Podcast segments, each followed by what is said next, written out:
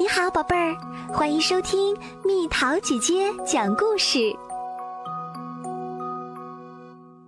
穿睡衣的太阳先生。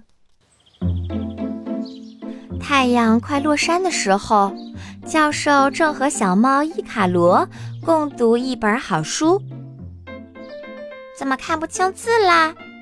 伊卡罗叫起来：“请您等一下再走。”教授对太阳先生说：“这可不是我的错，教授。”太阳先生笑着说：“我可没动，是你们和地球一起转动呢。”教授可没听说过这种说法，他想知道太阳先生说的到底对不对。于是，教授和小猫伊卡罗乘着热气球飞到了高空。他们俯视地球，是真的，太阳一动也没动，是地球在自转。伊卡罗还注意到，太阳光照到的地方是白天，没太阳光的地方就是夜晚。教授，等等，我是一个发光体，从来不知道夜晚是什么样的，你能给我讲讲吗？太阳先生恳切地问：“没问题，我现在就去那边看看，回来把看到的一切都告诉你。”教授向太阳先生保证。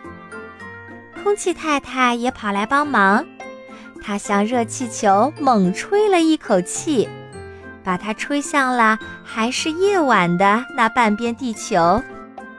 就这样。教授和小猫开始了他们的探秘之旅。因为缺少了太阳的照耀，夜晚会比白天冷得多，并且看不到任何颜色。黑色的夜空上面缀满了星星。教授一边记录，一边飞过一片草地。夜晚让我害怕。当热气球飞进一座废弃的老城堡时，伊卡罗说：“这是因为你看不见东西，所以就开始胡思乱想。”教授解释说：“在阳光下，同样的事物会展现出和夜晚不同的模样。由于看不见而带来的恐惧也就消失了。”教授还发现。在夜里，小雏菊会合上花瓣，猫头鹰会睁开眼睛。在夜里，你能听到一些动物发出的声音，如刺猬、猫和狐狸。它们既可以在白天活动，又可以在夜间活动。还有一些动物，如蝙蝠、猫头鹰、飞蛾和萤火虫等。它们就只在夜间活动了。那么，城市的夜晚是什么样的？到了晚上，城市没有了白天的拥挤和喧闹，变得空荡而安静，因为人们都入睡了。只有面包师还在工作。教授记录着他的发现。当热气球飞过城市的夜空时。教授仔细观察着周围的一切。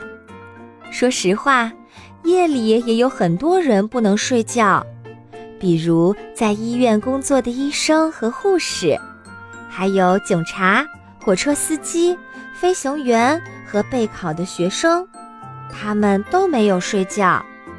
现在你可以闭上眼睛，想象一下城市的夜晚啦。夜晚的时光过得飞快，小公鸡阿伯特又开始唱歌啦。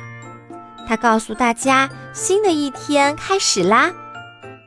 太阳先生又露出了笑脸，一切都被他的光芒照亮。大家忙碌了一夜，一定都饿了，快来吃一些刚烤好的面包和饼干吧。再过一会儿。面包师保罗就要去睡觉了，因为他工作了整整一夜。填饱了肚子的教授和小猫又开始继续读书。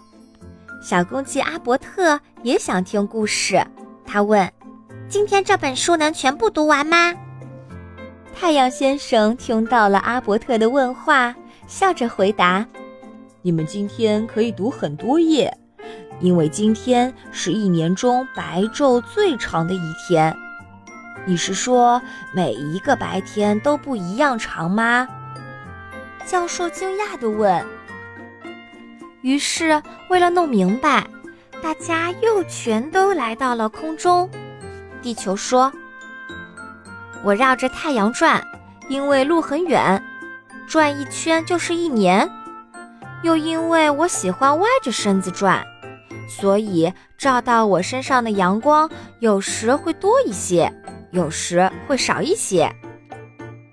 我明白了，太阳先生把你照亮，又因为你是歪着身子的，所以夏天的白昼又热又长，冬天的白昼又冷又短。教授一本正经地说：“终于搞清楚白天和黑夜是怎么回事了。”教授现在又可以继续读他的书啦。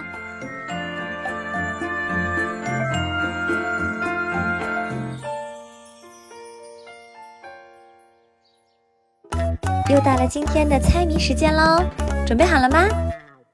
没有舌头会说话，谁也没有见过它，但是对着山谷喊，它会大声回答。猜猜到底是什么？好了，宝贝儿，故事讲完啦。你可以在公众号搜索“蜜桃姐姐”，或者在微信里搜索“蜜桃五八五”，找到告诉我你想听的故事哦。